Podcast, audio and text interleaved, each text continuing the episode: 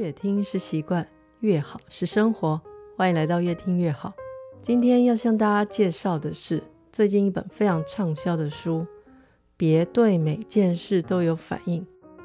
而这本书呢，也是我上一集《禅与扫除》的作者深野具明禅师的作品。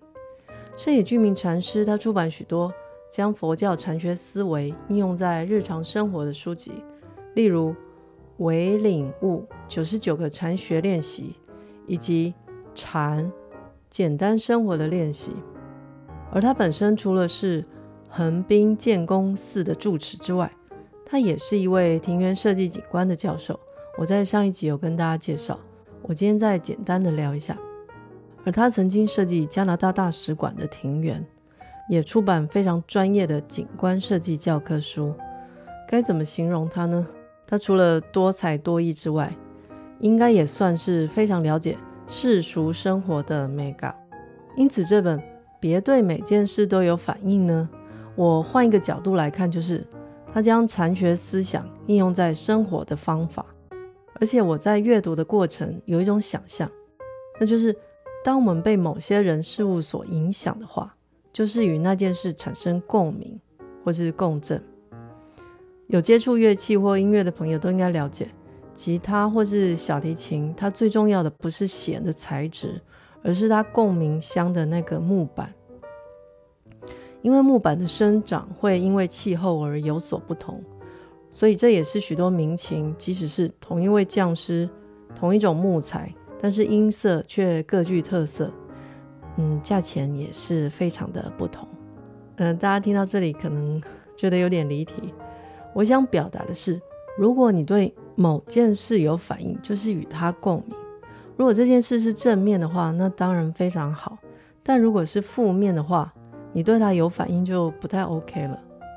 之所以聊到这个呢，是因为我本身其实具有音叉疗愈师的证照，所以我非常的能够体会，声音是一种很直接的能量，真的是，尤其是音乐。所以，如果声音再加上文字的话，会更有加成效果。我相信听过演唱会的朋友应该都能够体会那种力量。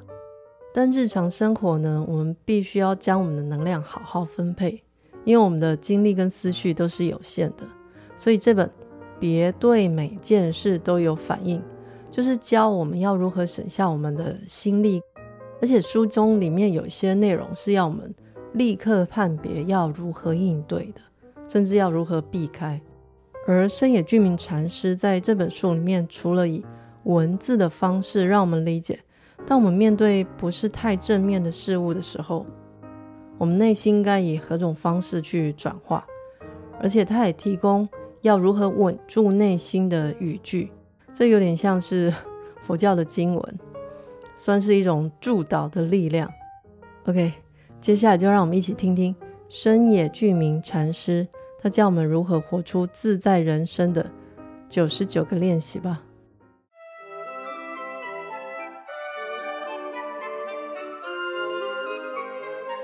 这本书一共列出了五个部分，然后分成九十九则的人生智慧。这五个部分分别是：人际关系、摆脱负面情绪、停止磨耗心灵、不自讨苦吃。以及活出快意人生。如果大家有兴趣读的话，可以先从最后一个部分开始读。而这本书的设计呢，非常的小巧精致，它只有手掌大小，它很适合随手翻阅，而且它的排版跟设计呢，给我一种松浦弥太郎的感觉。因为它一翻开呢，左边就是简短的一个标题，例如说我翻开第二则。保持安静，然后它下面一行是，这是人际关系所需要的能力，非常的特别。然后如果你觉得好奇的话，你可以看到它右边的解读，它右边的解读很很有趣。他说，贴心与鸡婆是两回事。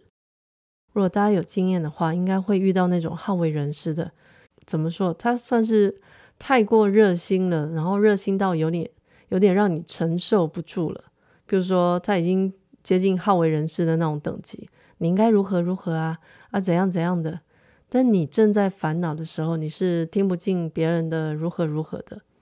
所以所谓的贴心呢，那就是一种，我觉得日本人非常的擅长。你可以只是静静的陪伴，然后等对方想要说的时候再说，而不是一股脑的追问。这个这个是虽然听起来没有什么太深奥的道理，但是人跟人之间的和谐这一点非常的重要，大家不觉得吗？保持安静。而且我们，因为我们华人比较爱热闹，所以有时候很容易踩到对方的雷。我觉得日本人应该很擅长，他们随时都能保持安静，不随便发表自己的评论，而且很会读空气。所以他的排版有点像是九十九则人生锦囊，虽然可以很轻松的阅读，但是你细细去品味的话，如果有点，如果你人生经验够的话，你就会知道，哎呀。这个就是在说什么什么，这个我当初也犯了这样子的的的雷，这样。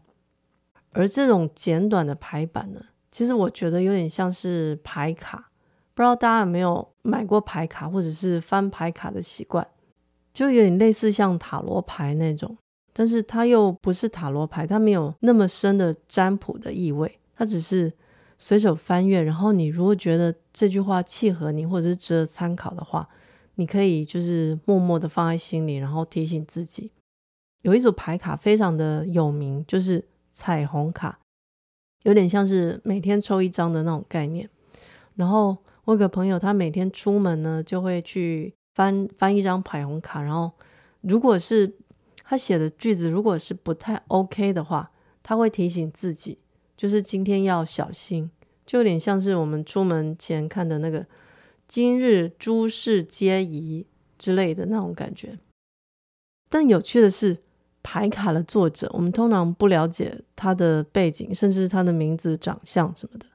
但这本书，呃，说是牌卡有点怪。深野居民禅师呢，他本身可是荣获世界前一百位最受尊敬的日本人，所以我们在翻阅的时候会更有加持的力量。所以，呃，我的做法是。我把它当成牌卡在翻，然后，而且因为文字都很短，所以很很像是牌卡，就是提你出门前，或者是你可以把它放在你的包包里面。如果遇到一些疑惑的话，你就把它翻开来，随手一翻，就有点像是禅师在提醒你：哎呀，你应该如何了？这个时候怎么样？我提到世界前一百位最受尊敬的日本人，我觉得大谷祥平应该也会被列入前几名才对。不觉得吗？他最近又开始练习打击了。嗯，虽然这本书分成了九十九则，但书中强调的只有两大主轴，就是柔软心与放下力。这是这是作者他本人说的，因为他在最后面有提到这两个名词。我读到这里的时候，我立刻联想到谢淑薇。大家如果有看到他最近的这两场冠军决赛的话，因为那个慢动作回放很明显，就是。对方的球非常的强，可是他就这样轻轻一切，对手打过来的时候就一定会挂网，因为他的球炫得很严重。而这种打法呢，我读到这本书的时候才发现，哦，对，这个就叫做柔软心跟放下力。他把对方很强力的抽球力量给卸掉，然后用他很柔软的一个手腕技巧再回打回去。这本书所提到这两点特质。柔软心跟放下力，想要有一个具体的画面的话，我建议大家可以去看谢淑薇打球。很多人就找不到形容词，只会佩服他活到老打到老，然后很强大的心理素质。这本书呢，也算是对他的打法下了一个很好很好的注解。我再重复一次：柔软心与放下力。OK，我们把目光焦点从谢淑薇回到深野居民禅师。这样好像有点像新闻播报，会从现场然后回到我们主播台那种感觉。这本别对每件事都有反应。如果以神经科学的角度来看的话，就是一种能量分配法则。虽然能量听起来有点像是 New Age 那种空泛的感觉，但如果我们把能量换成精力或者是心思的话，你别对每件事都有反应，就是保留我们的心思。把我们的精神精力放在最重要的上面，就是用最有效率的方式来生活。其实这样的观念也是风水学的概念的一种。大家听到可能会觉得有点玄，但是我讲一个非常科学的例子。有一次我请我的老师到家里做客，他一进门呢就说：“嗯，这个走道的柜子必须移走。”但是我想，因为那个移走柜子技术性还蛮高的，所以我就暂时把这件事搁下。然后他那一天还去我家中的阳台，那个阳台是面向南面的，阳光非常充足。然后他到那个角落就说：“嗯，这个能量非常的好，在这边做一些判断或者思考，你会神清气爽。最有趣的就是那个角落，我的确是坐在那边就很容易放松，然后就睡着。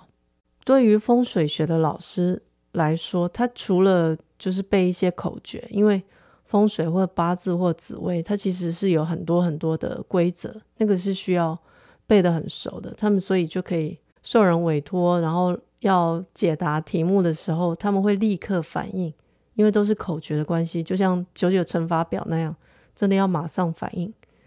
除了公式口诀之外，风水的老师他们本身的感应其实必须要非常的灵敏。这样好像听起来好像有点离题了，我赶快拉回来，别对每件事都有反应。其实这个这两者之间的道理是一样的，而风水呢，它是一种。环境之间的能量场的概念，而人跟人之间应该也要有所谓的能量场或者是结界的观念，这样大家相处起来会比较 比较和谐吧。因为毕竟人口越来越多，距离越来越短。OK，回到我们主题，作者他说，别对每件事都有反应的美感呢，其实就是聆听我们自己的感觉，而要聆听自己的感觉，他第一件事情就是设立结界。就是不让人踩坑，也不会去越过别人的界限，因为我们现在的生活距离越来越近，所以我觉得大家应该要有不要影响其他人的这种共识，社会气氛才会比较和谐。不管是开车或者是在生活层面上面，因为这样子的共识呢，会让社会气氛更好。但如果我们很多事情都避不开影响的话，除了这本别对每件事都有反应的指导方针之外，我自己有一个比较算是比较通俗的方法，那就是泡澡。